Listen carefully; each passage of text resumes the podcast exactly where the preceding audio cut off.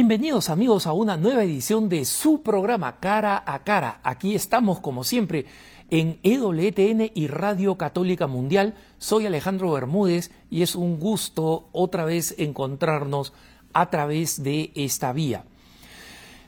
Esta ocasión tenemos un programa más de preguntas y respuestas que ustedes nos han hecho llegar a nuestro correo electrónico cara a cara arroba cara a cara arroba Vamos a las preguntas. La primera pregunta nos hace esto, nos dice esto. ¿Puede una persona que practica yoga comulgar y ser ministro extraordinario de la comunión? Mira, hermano, para responder esta pregunta tenemos que entender que no hay una respuesta definitiva sí o no. Si existiera, esa respuesta ya estaría establecida por, por, el magisterio católico, por, por la enseñanza católica. Entonces, nosotros tenemos que comprender que la iglesia tiene normas, pero no es una iglesia de normas, es fundamentalmente una iglesia de discernimiento, que tiene que discernir y aquí aplicar unos principios. Eh, entonces, la pregunta directa, sobre la pregunta directa, no tengo una respuesta, porque habría que conocer el caso. Si nosotros tenemos una, eh, una gran profesora de yoga, un gran profesor este, de yoga, un yogi master, digamos, ¿no? Este, que es evidentemente un, seguidor de esta práctica con todos sus contenidos religiosos, entonces por supuesto esa persona no puede eh, eh, ser eh, ministro extraordinario de la comunión, no. difícilmente cuando preguntas sobre la comunión ese es otro, otro, otro tema, están vinculados, pero ese es otro tema. si la persona no es escándalo público, y si esa persona en su conciencia cree que puede comulgar, muy difícilmente un sacerdote le puede negar la comunión, muy difícilmente. Negar la comunión no es una cuestión fácil, hermano, y no es una cosa que se aplica a cualquiera donde eh, eh, simplemente el sacerdote está constantemente haciendo de policía de la comunión. No. Y por eso volvemos una vez más a la necesidad de la catequesis. Si la gente no está bien, bien este, eh, bien catequizada, entonces ahí es donde comienzan los problemas, no en las normas. ¿no? En el Perú, en una parroquia había una famosa bruja de televisión que iba a las parroquias. Y esta persona eh, se presentaba además con sus trajes así estrambóticos, ¿no? Y, eh, y sus turbantes, y se acercaba a recibir la comunión. En una misa el sacerdote predicó sobre cómo los católicos no podían practicar brujería y esta mujer se levantó y estrepitosamente con la voz alta dijo, uno no viene a la iglesia para que le ofendan y se fue. ¿no? Entonces, esta persona, este, esta bruja de la televisión, no tenía una formación catequética, no entendía una relación con la otra. Entonces, negar la comunión es, otra cosa. Un sacerdote, si un sacerdote ve que un feligrés practica algunas actividades, aunque no sean escándalo público, tiene que ir y decirle, mira, esto no es compatible con la este, comunión. ¿no? Pero en ese caso, si es explícitamente una persona visible y reconocida, con una práctica que es contraria a la iglesia, yoga o cualquier otra cosa, es una, es una irresponsabilidad de parte de un sacerdote ponerla en un en una posición de servicio público en la Iglesia como eh, ser eh, ministro extraordinario de la comunión. La siguiente pregunta es, ¿cuál fue el papel de la Iglesia Católica durante el periodo de la esclavitud en Estados Unidos? Mira, mínima, mínima, hermano. Eh, ¿Por qué? Pues recordemos que los católicos en Estados Unidos fueron una comunidad bastante perseguida desde el inicio, ¿no? Eh, después de más de 100 años de la llegada de los, de los eh, peregrinos a, Estados Unidos, se establece una diócesis católica, la diócesis de, Baltimore, ¿no? Y esta diócesis se establece, recién en 1789. Recordemos que Estados Unidos se crea, ¿no? Eh, en el, el 4 de julio de 1776. O sea, Estados Unidos ya existía y la Iglesia Católica todavía no. Y en los estados esclavistas, o sea, los estados del sur, la presencia de la Iglesia Católica era prácticamente nula, ¿no? Y quienes eh, promovían el esclavismo no permitían a los, eh, a los católicos tener mucha voz, ¿no? Después, cuando ya los, eh, los esclavos están libres, pero sigue la cultura de segregación, la Iglesia Católica fue una de las que más trabajó contra la segregación. Y esa es la razón por la cual esta banda racista, el Ku Klux Klan, perseguía a católicos y asesinaba a sacerdotes como asesinaba a personas afroamericanas. Ahora, es verdad que eh, eh, los jesuitas en concreto, cuando les donaron el territorio donde se crearía la Universidad de Georgetown y luego también en St. Louis, en Missouri, se crearía la Universidad de St. Louis, ambos recibieron la propiedad con esclavos y mantuvieron los esclavos trabajando el campo y luego los vendieron y obtuvieron dinero de la venta de los esclavos. Entonces hubo esta participación y esta es una participación que es una participación que los jesuitas hoy en día han lamentado y se han comprometido a hacer unas reparaciones. De hecho, la investigación sobre temas de esclavitud más desarrollada que hay es en la Universidad de los Jesuitas de St. Louis, en Missouri, ¿no? Uno de, los, centros históricos de la, esclavitud más, más prominentes. Pero hay que entender que esa era una mentalidad de la época. No justifica, no significa que en esa época estaba bien y que hoy, recién ahora está mal, pero significa que no podemos pretender juzgar a personas del pasado en cualquier circunstancia, no podemos pretender juzgar a personas del pasado en base a los valores de hoy en día, especialmente si esos valores son valores progresistas reinventados a partir de ideologías del siglo XXI. La siguiente pregunta dice, ¿cuál es el objetivo de la nulidad matrimonial? A esta hermana que hace la pregunta le sugeriría que vaya a, la página web preguntasdefe.com, preguntasdefe.com, y busque ahí nulidad matrimonial, porque el tema es bastante amplio y complejo. Pero básicamente la nulidad matrimonial es lo que dice la palabra, declara una cosa nula, y en el matrimonio declara nulo, es decir, que en el momento en que se realizó el sacramento, no se cumplían las condiciones para que ese sacramento se considere realizado y en consecuencia se considera que es nulo. ¿Qué cosa significa el nulo? Que nunca existió. Nunca existió. Punto. Entonces, la, e, esta, esta, hermana me hace una serie de subpreguntas, pero entonces esta persona se podría casar o no se podría casar. Este, todas esas subpreguntas están, respuestas, están respondidas con este principio. Es una eh, un, sacramento que tras la nulidad se declara que nunca existió. O sea, nunca existió. Esas personas que, cuyo matrimonio ha sido declarado nulo, ese eh, nunca existió. No, pero mira, hay hijos, Alejandro. Nunca existió. Eso significa nulo. Y saca todas las consecuencias al respecto. ¿no? Bajo la ley, esta, es, papá y mamá van a tener que seguir siendo responsables de los hijos, eso eh, eh, es, absolutamente normal. Pero también sucede con personas que no están casadas, ¿no? Entonces, nulidad es nulidad. No hubo, ¿no? No es este un, divorcio católico, es nulidad. Eh, pasemos a la siguiente pregunta.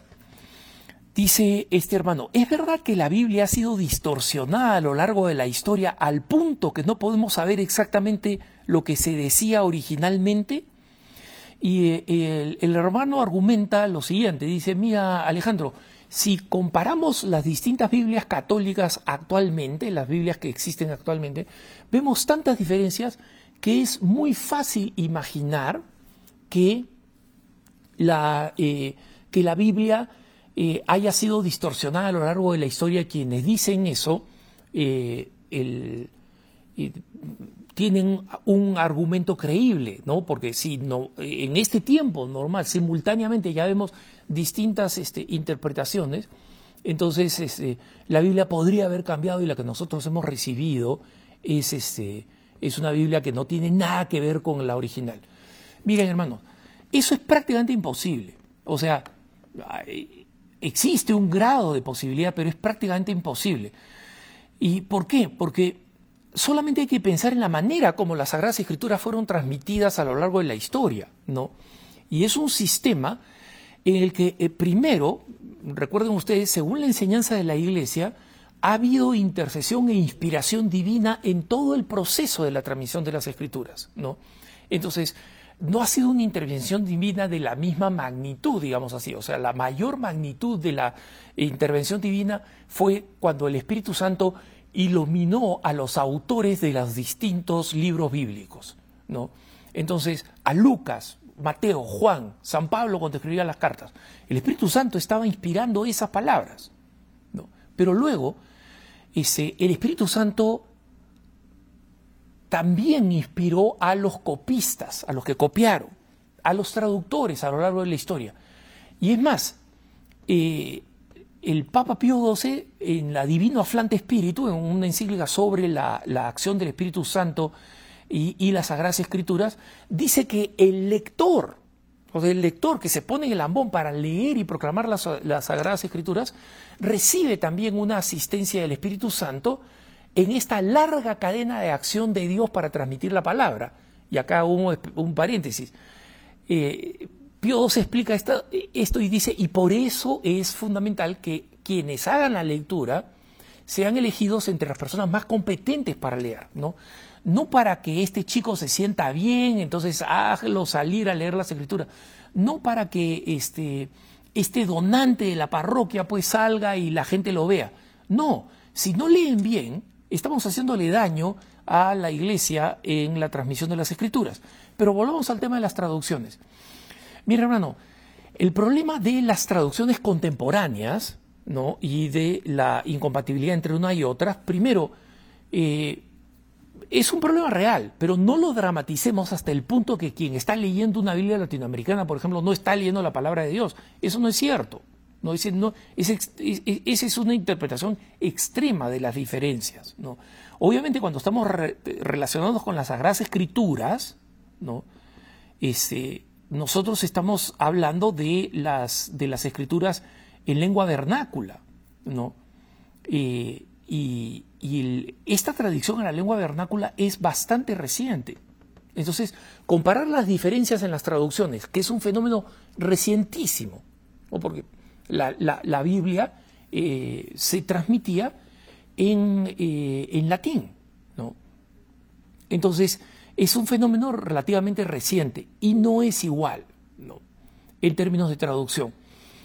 En segundo lugar, el sistema de, transmisión de, de, la Sagrada Escritura eh, fue un sistema extremadamente complejo y bastante seguro, que era a través de los copistas, o sea, especialmente pensemos en los monjes copistas, ¿no? Una persona leía el texto original, si quieren, ¿no? Y luego eh, estaban este, los copistas que eh, sabían escribir, que no era una cosa común en, el pasado, en la temprana Edad Media, por ejemplo, pero los copistas que sabían escribir, que en consecuencia altamente educados para la época, iban escribiendo, pero supongamos que eran 20 copistas, 15 copistas, 30 copistas, y todos iban trabajando y, escribiendo lo que se les dictaba. Supongamos que alguno se quedaba dormido, escribía una cosa, o no, no escuchaba bien, escribía otra, y en consecuencia ya teníamos ahí una copia fallada. ¿no? Entonces, ¿qué cosa se hacía? Cuando había una sospecha de una copia fallada, de un vacío de una palabra que tenías 29 otras, 19 otras copias para comprobar y ver cuál era eh, lo que todos habían entendido y qué cosa es lo que estaba pasando. Entonces, había un sistema bastante seguro, además de, una vez más, de la acción del Espíritu Santo en la que nosotros creemos en el proceso de la transmisión de las Escrituras. Y por otro lado, había siempre la posibilidad de ver si esas Sagradas Escrituras eran compatibles con las Sagradas Escrituras de 300 años atrás, 400 años atrás. En el Vaticano tenemos papiros que tienen más de mil años. Entonces es posible compararlas, ¿no? Y los encuentros de la tumba de Qumran en el 56, 57, en, Tierra Santa, se revelaron los papiros del Antiguo Testamento y se vio que las versiones actuales del, Antiguo Testamento son bastante fidedignas, o sea, prácticamente con nada significativo faltando a las escrituras modernas. Entonces, el proceso es bastante seguro y el proceso para aprobar una Biblia es un proceso también bastante seguro. El problema de las preferencias en las traducciones y de tratar de hacer la Biblia más barata y las alianzas con nuestros hermanos evangélicos para sacar ediciones bíblicas, ese es otro problema. Es un problema distinto, es un problema que en otras ocasiones se ha abordado, pero no es materia para este punto. Eh, siguiente pregunta. Cuando el Santo Padre dijo que detrás de toda rigidez hay algo malo, ya que allí no está el Espíritu de Dios, tenemos que entender o hay que entender entonces que el Papa sugiere que la misa tridentina está guiada por el humo de Satanás. Yo no veo la conexión, hermano, ¿no? Pero en todo caso, eh, esa es una pregunta que habría que hacerle al Papa, no a mí. Ahora, ¿cuál es la razón? Si yo no la voy a contestar, digamos, ¿cuál es la razón que, eh, eh, acepto esta pregunta y la pongo en, el programa? Porque nosotros no podemos sacar conclusiones de, de esta forma tratando de interpretar lo que dice el Papa. Entonces, en las circunstancias en las que se expresa el Papa, especialmente en circunstancias, en circunstancias informales, eh, no es fácil interpretar lo que el Papa está diciendo, no es fácil, ¿no? Eh, porque cuando el Papa dice la rigidez es un pecado, no está hablando en el sentido extenso de la palabra pecado, en el sentido que es un mal, que está mal, que está mal dentro de la iglesia. No le está diciendo en sentido estricto. ¿Y por qué sé que no está diciendo en sentido estricto? Porque, ¿cómo confiesas la rigidez? Este, padre, eh, esta semana fui rígido dos veces. O sea, ¿dónde aparece la rigidez en la lista de pecados? ¿No? Entonces, eh, suponemos, supongo yo, es razonable suponer que el Papa está hablando en sentido amplio. ¿Por qué? Porque no puede hablar en sentido estricto, esa es la razón. No, puede estar hablando en sentido estricto porque la rigidez no aparece en ninguna lista de pecados los católicos tenemos lista de pecados, tenemos múltiples ejercicios de, examen de conciencia y nos guiamos ya sea por los diez mandamientos o nos guiamos por los siete pecados capitales cuando hacemos el examen de conciencia. En ninguno de los dos aparece la rigidez. ¿no? Y de ahí concluir entonces que él está diciendo que eh, Satanás, o sea, en la primera frase nunca metió a Satanás. ¿no? Entonces, si, si tú crees que el Papa cree esto, hay que preguntarle al Papa y que él responda. ¿no? yo, por lo que leo acá, no hay conexión entre una y, no se puede sacar esa conclusión. ¿no? Eh, la siguiente pregunta, o más que todo afirmación, dice, le escuché afirmar en su programa que le debemos a España la fe católica. Yo creo que no debemos la fe a ningún país, ni rey, ni gobernantes, ni imperio, sino solo a Cristo. ¿Está usted de acuerdo? No, no estoy de acuerdo. Y explico por qué. Porque para los católicos los medios no son irrelevantes. O sea, si, si, mi abuelita, por ejemplo, no fue mi caso, ¿no? Eh, pero si mi abuelita fue instrumental en enseñarme la fe, si mi mamá me enseñó la fe, o sea, en todas nuestras historias familiares, yo estoy sorprendido como en muchas historias familiares que he conocido, eh, las personas dicen, mira, esta persona fue clave para enseñarme la fe esta, otra persona fue fundamental para enseñarme la fe. Entonces, ahí, es, eh, ¿qué cosa estamos haciendo? ¿Estamos cometiendo idolatría? Esa es la, visión protestante. Cuando dicen, no, no, la Virgen María no sirve para nada. ¿Por qué vamos a meter la Virgen María? ¿Por qué los católicos son idólatras metiendo a la Virgen María? Porque, o sea, Dios sí la utilizó, ¿no? Ella fue muy buena, se portó bien, pero una vez que llegó Jesucristo, fa, fuera la Virgen María. A eso nos lleva esa lógica de decir, nosotros no creemos en el valor de los medios que Jesucristo y que Dios escogen. Entonces, no dejen que el antihispanismo que nos han introducido en nuestras escuelas seculares eh, de, forma suicida, ¿no? Porque, o sea, somos hispanos. Entonces yo digo, sí, este, yo desciendo de los aztecas, yo desciendo de los incas, tú desciendes del barco. ¿qué apellido tienes? ¿No? Entonces, nosotros somos un mestizaje que no está conectado directamente ni con España, ni con eh, nuestras, nuestras este, eh, poblaciones nativas originales. Nosotros somos producto de este mestizaje. Y en ese mestizaje, el componente de la fe fue introducido no por las comunidades indígenas precolombinas, sino por España. Entonces, de la manera, de manera similar como nosotros apreciamos todos los medios que Jesús utiliza, que Dios utiliza para bendecir nuestra vida, tenemos que tener una actitud de agradecimiento con quienes nos trajeron la fe. Entonces, si alguien tiene alguna fobia personal, yo detesto España, el imperio, ¿no? Entonces, tienes todo el derecho a que no te guste, pero no tienes derecho a, a los hechos. Tienes derecho a tu opinión, pero no a los hechos. Los hechos es que en su providencia divina Dios utilizó a España para que a nosotros nos llegara la fe. Y los católicos, a diferencia de los protestantes, no renegamos, sino que reconocemos los medios. Por eso creemos en la iglesia, que es un medio, es una mediación de Jesucristo. Por eso creemos en, en, la, en la Santísima Virgen María, que llamamos medianera, mediadora, en múltiples ocasiones. Entonces, esa es la razón muy simple por la cual no estoy de acuerdo. Es verdad que, como dice un sacerdote de Costa Rica en sus redes sociales, que en, material, eh, que en materia de moral no hay nada escrito, y este, este es un sacerdote que, según la persona que nos escribe, eh, es un sacerdote que ha afirmado que como no hay nada moral escrito, ¿no? la moral no está escrita, que la Iglesia debería aceptar la homosexualidad como completamente activa. Entonces, mira, este sacerdote eh, lo que te puedo decir es que es absolutamente ignorante eh, para suponer que no es malicioso, pero yo estoy sorprendido de la ignorancia de muchos sacerdotes y me pregunto en qué seminario estudió, ¿no? Y quién era responsable de ese seminario. Ese es otro problema que alguna vez he mencionado y que alguna vez este, volveré a abordar, ¿no? Pero la cuestión es esta. Esta es la definición de la teología moral.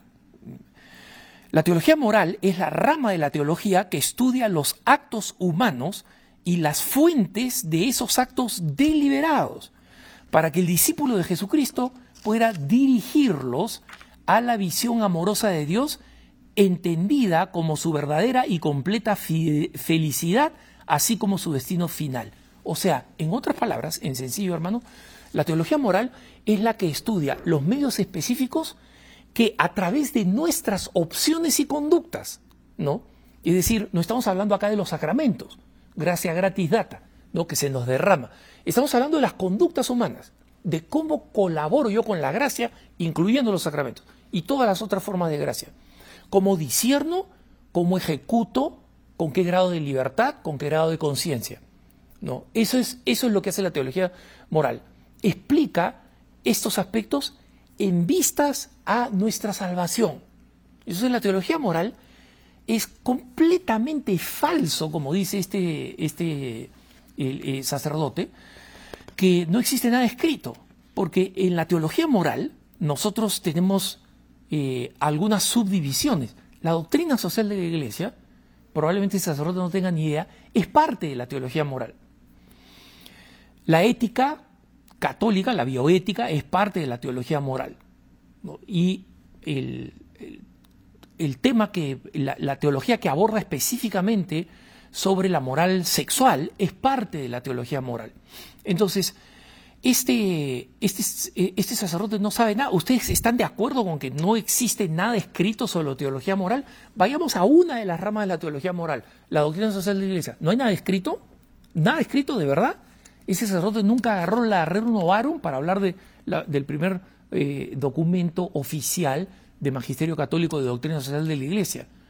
Hasta Fratelli Tutti, ¿no? O sea, y todas las, todas las sociales de, intermedio, ¿no? Solicitud de derechos sociales, octogésima advenias, cuadragésimo, o sea, una tonelada de, de documentos de teología, de teología moral específicamente sobre la doctrina social de la Iglesia. Y la teología moral es una disciplina que tiene eh, normas muy importantes, muy, muy importantes. Y muchas de ellas, fueron eh, desarrolladas por un extraordinario santo, San Alfonso María de Ligorio. O sea, este, sus escritos sobre teología moral son, son este, en este momento, digamos, eh, normativos para la Iglesia. Entonces, toda, todo principio que tenga que ver con estos aspectos de la moral que he mencionado, ¿no? desde la doctrina social de la Iglesia, la moral médica, la moral sexual, son parte de la teología moral y están normadas, está todo escrito. ¿no? La normatividad no es rígida y requiere de mucho razonamiento y discernimiento de parte de los católicos. ¿no? Pero están escritas. Y en el catecismo, donde se habla de los actos homosexuales como intrínsecamente desordenados, intrínsecamente malos, ¿no? Eso es, esa es la norma y este sacerdote no tiene ninguna razón para decir estas normas son anticuadas, entre comillas, y deberían cambiar, porque no son anticuadas, todos estos principios están basados en las enseñanzas del Evangelio. Entonces, son tan anticuadas como el Evangelio. Si este sacerdote quiere ir y fundar otra religión, que vaya y lo haga con sus propias normas, ¿no? Pero que no enseñe tonteras mientras nosotros los fieles lo mantenemos, ¿no? Porque eso es lo que significa ser miembro de la iglesia. Nos vamos a una pausa, pero ya volvemos con preguntas y respuestas en este subprograma Cara a Cara. Soy Alejandro Bermúdez, ya volvemos.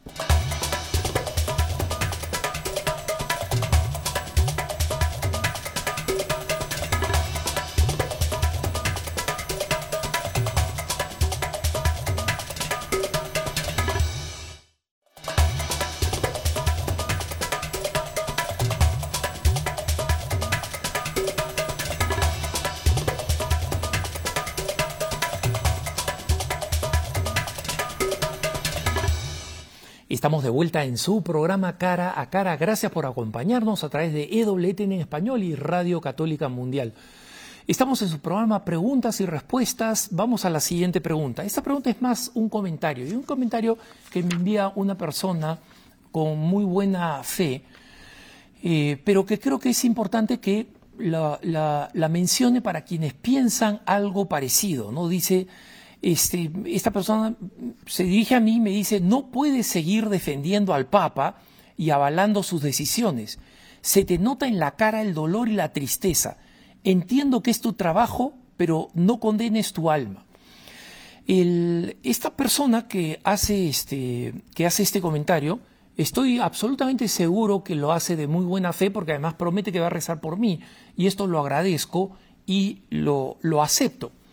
Pero esta persona tiene, eh, eh, comete aquí tres eh, falacias que son importantes y que demuestran que su proceso de pensamiento es un proceso profundamente prejuiciado.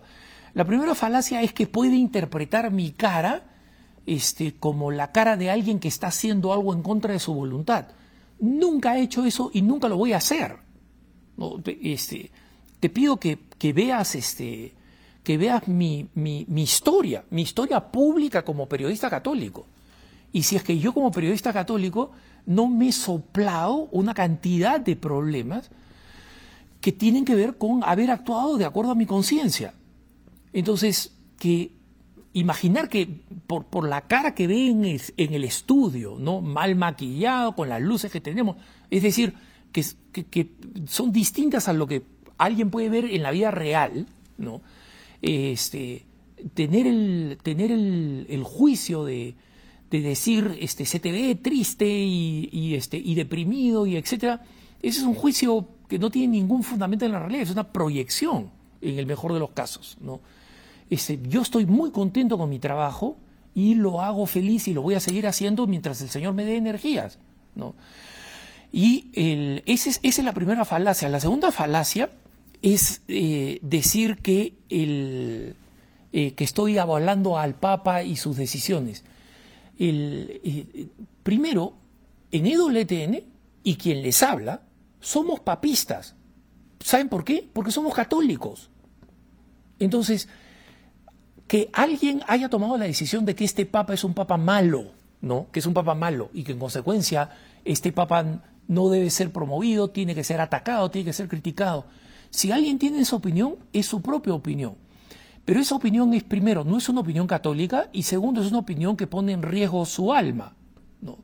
Pero tiene el derecho de hacerlo. No, no me voy a pelear porque encuentro además que estas personas, y yo soy bastante peleón, ¿ah?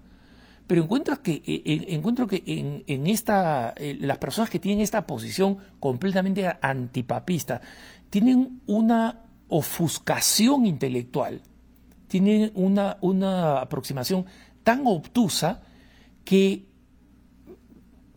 son completamente inalcanzables para mí, para mí. Alguien tal vez los mueva a la conversión y aceptar lo que significa ser católico, pero ese no soy yo. Yo me he dado cuenta que yo, hablo a las personas que están abiertas a entender con un juicio católico. Las personas que ya están obtusas en esto y que han decidido condenar al Papa, no tengo nada que decirles. El Papa es la cabeza de la Iglesia. Y el Papa puede decir o hacer cosas que son controvertidas en muchas ocasiones y nunca ha dejado de informarlas. Es más, varias veces eh, yo he sido atacado por ser este enemigo del Papa, etcétera. Y algunos de ustedes pueden haber escuchado las cosas que se dicen por ahí respecto de lo que hacemos aquí en EWTN o en Así Prensa. Entonces, eh, aquí nosotros no estamos defendiendo ni justificando nada por el objeto de defender y justificar. La Madre Angélica quiso, como buena católica, que EWTN estuviera al servicio de la Iglesia. Y servir a la Iglesia significa también presentar lo que el Papa dice. Y estas personas que están obsesionadas con las eh, eh, explicaciones controvertidas o comentarios controvertidos que el Papa dice, se olvidan todo lo que el Papa enseña constantemente en el Ángelus, en sus catequesis de los días miércoles, en su enseñanza cotidiana, en su testimonio, en, los gestos que hace para renovar la iglesia cuando viaja, por ejemplo, incluso a lugares peligrosísimos como, como Irak. Entonces, pero cuando ya hay una ofuscación que dice todo lo que hace el Papa está mal, esa es, es la decisión con la que me despierto cada mañana antes de poner el pie en el suelo, entonces no hay nada que decir. Yo estoy muy contento con lo que hago y creo que el Papa, como, de, como cree la Iglesia Católica y como nos ordena creer la Iglesia Católica, es el vicario de Cristo. Y en consecuencia lo voy a respetar siempre como el vicario de Cristo, el sucesor de los apóstoles y el dulce Jesús en la tierra, como decía Santa Catalina de Siena, de papas tremendamente reprochables. O sea, lean un poquito de la época de Santa Catalina de Siena y lo que ella tenía que hacer con los papas, las cartas que les escribía. Y sin embargo le llamaba el papa que es el dulce Jesús en la tierra. Todo papa va a ser el dulce Jesús en la tierra para mí porque soy católico. En consecuencia, no, no, quien está poniendo en riesgo su alma es quien piensa que ellos desde su posición de bautizados, pueden determinar por encima del Espíritu Santo que un papa es inaceptable, que es malo, que es un antipapa, que es falso papa. Quien tiene esa profunda soberbia espiritual está bordeando lo, de, lo demoníaco. Siempre lo he creído y ahora que me dan la oportunidad de decirlo, lo digo una vez más. Vamos a la siguiente pregunta. Mi pregunta es si Moisés escribió los primeros cinco libros del Antiguo Testamento o fueran las escuelas yavistas, eloístas y sacerdotales. Este hermano está viendo una serie protestante de presentación y explicación de la Biblia. Entonces dice, mira, las series son muy bonitas, mira, o sea, hay películas pornográficas que también son bonitas, ¿no? Y lamento hacer una comparación tan ruda porque sé que estamos hablando de la Biblia, pero ten la certeza que vas a terminar confundido viendo un programa que presenta la Biblia desde la perspectiva protestante. Cualquier protestante tiene una aproximación a la Biblia que se basa de una diferencia con la aproximación católica desde la raíz. no es una diferencia de matices o de tonos, no. Ellos creen que, o sea, en la sola escritura, es decir, que todo lo que dice la Biblia, tal cual como lo dice literalmente, tiene que ser interpretado como tal, y en segundo lugar, que la Biblia no debe recurrir a ninguna otra fuente externa de la misma Biblia para ser interpretada. Esas dos cosas para los católicos son falsas. Entonces, No quiero entrar a la complejidad de las famosas escuelas, supuestas escuelas bíblicas, ¿no? Este, eh, en, cómo se fue desarrollando el Antiguo Testamento y el Nuevo Testamento, yavistas, eloístas y sacerdotales. ¿no? Muchas de esas especulaciones son especulaciones que provienen del racionalismo bíblico. No digo que todo es racionalismo bíblico, pero hermanos, el racionalismo bíblico ha influido en la manera de interpretar la Biblia al interior de la Iglesia Católica de una manera profunda y muy dañina, muy, muy dañina. Hoy en día es prácticamente imposible encontrar un biblista confiable, excepto en, comunidades religiosas este, que, en comunidades religiosas que, son más eh, nuevas y más fieles al magisterio y donde estas, estas este, espiritualidades nuevas tienen un compromiso férreo, digamos, con la, con la buena formación bíblica. Pero es difícil obtenerla. En la mayoría de las escuelas bíblicas se enseña racionalismo. Y cuando a mí los, los fieles me dicen, oye, este, Alejandro, hay un, hay un, hay un curso de, de, este, de enseñanza bíblica en mi parroquia. Mira, normalmente los desrecomiendo, a ciegas, ¿ah? porque existe todo esta, este, este parloteo pues, de periquitos, ¿no? de, de loritos, que repiten y repiten y repiten, y muchas veces de buena intención y, sin saber lo que están diciendo. ¿no? Pero ¿cuál es la base del racionalismo bíblico? La base del racionalismo bíblico, hermanos, es una convicción que surgió en el medio del iluminismo eh, del siglo XIX, que afirmaba que este, la Sagrada Escritura no es un documento de origen sobrenatural. No lo es. Entonces, imagínense, nosotros creemos que las Sagradas Escrituras han sido reveladas por Dios. El punto de partida del racionalismo bíblico es que no son reveladas por Dios. No. Entonces, claro, cuando no son reveladas por Dios, aparecen algunas cosas como los este como las cartas católicas de San Pablo, ¿no es cierto? Timoteo, Tito, Filemón. Y donde en estas cartas San Pablo habla de comunidades cristianas ya existentes, ¿no? Habla del obispo, de cómo debe ser el obispo, el presbítero, ¿no? Entonces, ¿qué pasa? Esas comunidades habían surgido fruto del Espíritu Santo, fruto de la acción divina. Pero si tú crees que Dios no ha actuado en la historia, imagínate, tú dices, pero ¿para qué estudian Biblia? No lo sé. No sé para qué alguien que no cree que Dios actuó en la historia termine estudiando Biblia. No, no tengo la menor idea. O sea, ahí hay una deficiencia ya psicológica, no intelectual, ¿no? Pero el hecho es este. Estas personas dicen, oye, mira, la iglesia no puede haber estado tan organizada en el primer siglo de la era cristiana, ¿no? Cuando San Pablo estaba vivo. Entonces, este documento por fuerza se tiene que referir a cuando los, los cristianos ya estaban probablemente en el siglo III, ¿no? Entonces, estas cartas deben ser del siglo III y sin sol del siglo III no pueden ser de San Pablo. Entonces, alguien las debe haber, eh, las debe haber compuesto. ¿Quiénes? No sabemos, no hay autoría. Entonces debe haber sido algún descendiente de San Pablo que de alguna forma influyó en esta comunidad, entonces fue una composición comunitaria, ¿no? Y de ahí surge, sí, debe haber habido una tradición ya vista, mira, la veo acá. Entonces, se hace una interpretación completamente racionalista ¿no? Completamente racionalista. Eh, lo que les he contado no es una invención, eso es lo que dicen.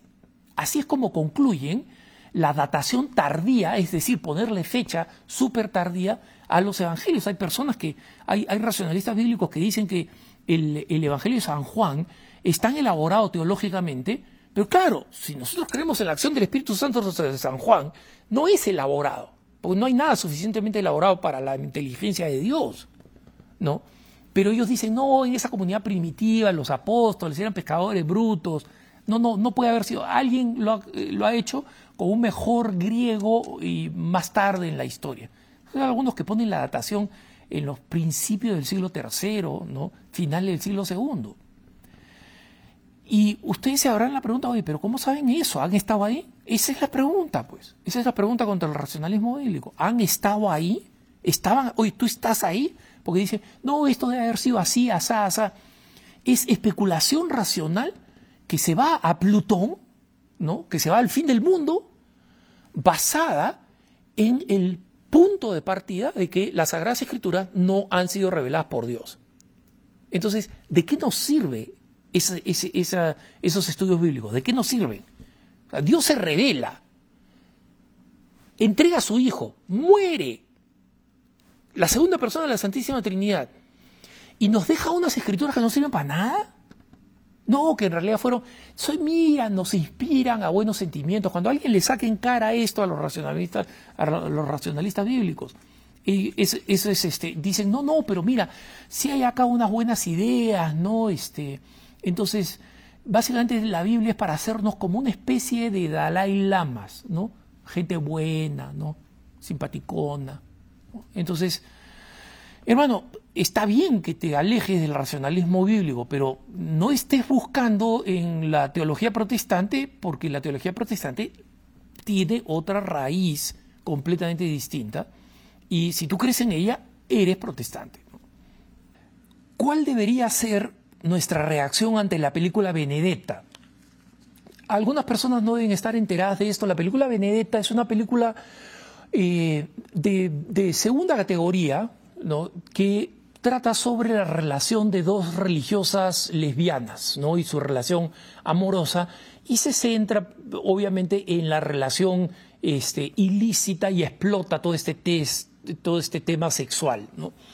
Entonces, yo sé que han, han, habido algunos católicos que han querido protestar contra esta eh, película. En algunos casos en los que se, tratan temas sustanciales, por ejemplo, la divinidad de Jesucristo, el, etcétera, yo creo que los católicos debemos protestar y debemos hacer saber y hacer sentir nuestro, peso. Pero por otro lado, también creo que debemos escoger bien nuestras batallas. Entonces, la película Benedetta es una película que deja mal a la Iglesia Católica, una como muchísimas otras. ¿no? Hay otras películas que no abordan este, el, el tema católico, pero que le meten unas cachetadas a la Iglesia Católica, a la fe cristiana así de pasada, que yo creo que incluso son más peligrosas que una película vulgar como esta. Entonces, eh, sé que algunos católicos hicieron una campaña, que la película no se transmita, que la película no, no vea la luz, etcétera, que haya un boicot a la película. Y por supuesto, esta crítica ha sido utilizada por esta banda de, productores medio pelo, para este, tratarle de dar vitalidad ¿no? a, la, a, la, este, a, la historia. Y hay una, una noticia que, que, estuvo circulando, una noticia sindicalizada, o sea, esas que son escritas para que se publiquen en varios periódicos. En varios periódicos se ha publicado un, un artículo diciendo, lo siento, pero este, la película Benedicta es verdad. ¿Es verdad en qué sentido? en que hay unos escritos que supuestamente señalan que en el siglo XVI dos monjas se enamoraron la una de la otra, ¿no? Y, este, y, que así es como, como terminó este, la, esta, esta historia, entonces que la historia es una historia real, entre comillas. Entonces, hermanos, ¿alguna vez ha habido, eh, ha habido religiosas lesbianas que se enamoraron entre ellas? Estoy seguro que de, todas maneras estamos en una iglesia pecadora, la vida religiosa ha tenido este, una, una larga historia, han pasado siglos de siglos, han pasado a, a estas alturas millones de, de personas. Y, si alguien me pregunta, oye, ¿tú, ¿tú crees que todas esas personas fueron santas? Por supuesto que no. Yo conozco religiosas, he conocido religiosas, religiosos, sacerdotes que son completamente censurables. Ustedes lo saben porque más de una vez este, los, los, he plantado acá. ¿no? Entonces, yo creo que eh, nosotros tenemos que mirar al pasado con los grandes escándalos que hemos tenido, escándalos, digamos, entre comillas, no los de la vida real, sino la de la ficción, ¿no? Este, la, la película de La Última Tentación de Cristo, para mencionar una, el libro de, la, eh, este, de Dan Brown, ¿no? El, Código da Vinci, y otros libros o películas del mismo tema, ¿no? la, la obra de teatro Corpus Christi, ¿Qué ha quedado de esa? ¿No? Hace el año, a comienzo de este año se murió el, autor eh, homosexual profundamente anticatólico que escribió la obra Corpus Christi. Él se murió, la obra no la, no la pone nadie en escena, todo se acabó. ¿Qué ha pasado con el libro del Código da Vinci? la película fue una explosión, ¿no? Mucha gente la fue a ver y es una de las películas de Hollywood donde la diferencia entre su explosión cuando la película salió y el, valor de estante, como se, dice en la industria ¿no? es, cinematográfica, es abismal. Es decir, hoy en día nadie la alquila, nadie alquila el código da Vinci, no la tocan ni con un palo de 10 metros. Y si alguien la toca es para decir, ah, perdón, no es esta la que quería, quería la otra. ¿no? Así es como, eso es lo que ha pasado con estos libros. Es lo mismo que va a pasar con esta película dentro de un año, no digo ni siquiera dos, ¿no? Un año. ¿Ustedes creen que alguien se va a preocupar de Benedetta o se va a acordar? Especialmente con las nuevas generaciones que, o sea, el video de TikTok de hace 30 segundos ya es viejo, ¿no? Así que mi, humilde recomendación, esto no es doctrina, ¿no? Eh, mi humilde recomendación es ignorarla como se merece ser ignorada. Y exaltar las películas eh, que hacen bien, que predican el bien, que anuncian el bien. la Pasión de Jesucristo, por ejemplo, está en el otro extremo. Es, la película con el valor de estantería más alto, porque el número de cristianos en el mundo, que cada vez que llega Semana Santa o Cuaresma, la alquilan o la descargan o la ven en streaming, es tremendo todos los años sigue registrando un pico de consumo porque es un clásico católico. Vamos a la siguiente pregunta. ¿El ángel custodio lo recibimos cuando nacemos a la vida o cuando somos bautizados? Definitivamente cuando nacemos, hermanos, y desde, desde que somos engendrados podemos decir que tenemos un ángel custodio. ¿no? Eh, como sabemos, nosotros en la doctrina de la Iglesia creemos que todo, toda persona, porque está llamada a la salvación, tiene un ángel custodio. Y eso significa todo ser humano y eso significa múltiples personas que no solamente no han sido bautizadas, sino que no saben nada de la fe. ¿no? Entonces, es una buena práctica para cristianos perseguidos, por ejemplo, una de las devociones que yo tengo, una devoción, es rezarle a sus ángeles custodios para que los cuiden. ¿No? Obviamente, dedico el rosario, le rezo a Jesucristo en la Eucaristía, pero también eh, pido la intervención de los ángeles custodios para que cumplan el trabajo que les ha sido designado por Dios, que es custodiarnos. ¿no? Eh, ¿Quién o quiénes crearon el credo apostólico? Y esta persona dice, no me refiero al niceno constantinopolitano. La respuesta obviamente se llama el credo apostólico porque muy probablemente lo crearon los apóstoles. ¿no? y, no hay certeza absoluta sobre esto porque estamos hablando de una época en que la mayoría de, de las verdades se transmitían de manera oral, pero nosotros en la Iglesia Católica sí hemos visto versiones del credo apostólico, como algunos le llamaban el simbolón, o sea, el símbolo de los apóstoles, ¿no? este, en, eh, en, extremos de la cristiandad de esa época, ¿no? que era relativamente chico, pero estaban en las Galias, o sea, en lo que hoy es Francia, y lo encontramos también en Antioquía, en lo que hoy es Turquía. ¿no?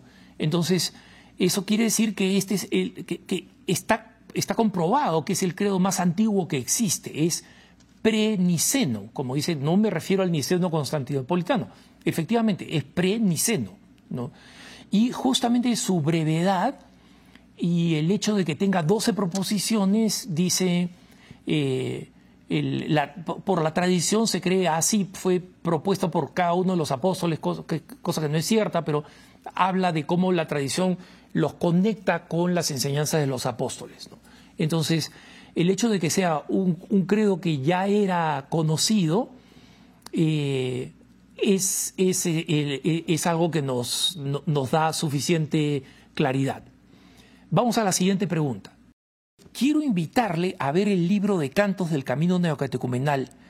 el 75 a 80% casi literales de la Biblia, es, es, casi literales de la Biblia de Jerusalén, que es una Biblia buena, la versión anterior, no la, no la ah, reciente. Muy distinto a los cantos diocesanos. De igual manera, el uso de los diversos instrumentos usados en los cantos mencionados en la Biblia. Este hermano, por alguna razón, cree que o yo tengo algún prejuicio contra el camino neocatecumenal, o que no conozco el camino catecumenal. Ninguna de las dos cosas son verdaderas. Conozco el camino neocatecumenal probablemente mejor que la gran mayoría de, de neocatecumenales que están ahí viviendo su vida cotidiana, porque lo conozco desde el, desde el principio, conozco e interactuado en numerosas ocasiones con eh, los dos cofundadores, con Carmen, que de, de, Dios goce, y con Kiko, ¿no? en, distintas partes del mundo. Eh, y es verdad, y es más, yo lo he dicho en otras ocasiones, que los cantos del camino neocatecumenal eh, son fundamentalmente bíblicos, y esa es una decisión deliberada de su fundador, ¿no? de Kiko Argüello, que es el compositor de la mayoría de los cantos que se cantan en el camino neocatecumenal. ¿no? Y el hecho de que eh, los instrumentos eh, como él dice, están en la Biblia y ni siquiera utilizamos todos los que están en la Biblia. Mira, hay muchas más cosas que están en la Biblia y que los católicos no usamos o podemos usar, ¿no? Entonces, ¿cuáles son los puntos que yo he hecho respecto del camino neocatecumenal? Que como cualquier alternativa espiritual de las que existen hoy en día, es una vocación para un determinado grupo de personas, los que están llamados al camino neocatecumenal, así como yo estoy llamado a mi propia eh, sociedad de vida apostólica, el Sodalicio de Vida Cristiana. Dios me llamó a esta comunidad. Y la razón por la cual no tengo ningún eh, deseo ni ningún plan de abandonar la comunidad a la que Dios me llamó, a pesar de eh, todos los escándalos por los que ha sufrido y todas las reformas que ha tenido que hacer y en las que sigue trabajando mi comunidad, es porque Dios me ha llamado. Así es la cosa. Y como consecuencia, como Dios me ha llamado, mi sensibilidad no es una sensibilidad para, el camino, para, los cantos del camino neocatecumenal. En otras palabras, a mí no me gustan. Y a otras personas no les gustan. Y a otras personas les encanta. Y alabado sea Dios. Yo tengo y he tenido personas que trabajan dentro de nuestra estructura, en Así Prensa, por ejemplo, en Catholic News Agency que son del camino neocatecumenal. Y yo feliz, porque vienen de otras personas que vienen de otros itinerarios o caminos espirituales. Entonces, no tengo ningún prejuicio contra el, el camino neocatecumenal. Pero lo que le advertiría a este hermano es, mira, es erróneo creer que el camino neocatecumenal es el único camino. Jesucristo ha ofrecido a la iglesia multitud de espiritualidades. Y cuando ha prometido que las puertas del infierno no van a prevalecer sobre la iglesia, es una promesa de la iglesia, no al camino neocatecumenal o a mi comunidad o a cualquier otra. ¿no? Y en segundo lugar, hay algunas personas que tienen la sensación de que los hermanos en el camino neocatecumenal tienen esa sensación de superioridad. ¿no? Y por ejemplo, cuando tú comparas los cantos con los cantos de, eh, de la diócesis, hermano, estás contribuyendo a esa impresión. No des esa impresión. Cuando dices, a diferencia de los cantos diocesanos, ¿qué estás implicando de los cantos diocesanos cuando dices eso? ¿Que son menos porque no son bíblicos? Es decir, porque no, están, no, son la letra bíblica, sino que están inspirados en otra, en otra realidad. Los cantos eucarísticos que no existían en la Sagrada Escritura, los solemnes cantos eucarísticos, eh, eucarísticos el pan y lingua de Santo Tomás de Aquino, ¿no? es menos, porque no es ipsísima verba, ¿no? O sea, textual de las Sagradas Escrituras, no lo es, pues. Y tengo muchísimos amigos neocatecumenales que jamás dirían esto. O sea, que no es una cosa que yo le achaco a la institución, le achaco a algunos miembros, como han habido algunos miembros despreciables en mi propia comunidad, que han contribuido, que han contribuido a darle un mal nombre a toda la comunidad. Entonces, no compares, porque hay distintos caminos. Se nos ha acabado el tiempo, les agradezco por habernos acompañado en este su programa Cara a Cara. Eh, los dejo en compañía de la mejor programación católica, EWTN y Radio Católica Mundial no dejen de rezar por mí. Hasta la próxima.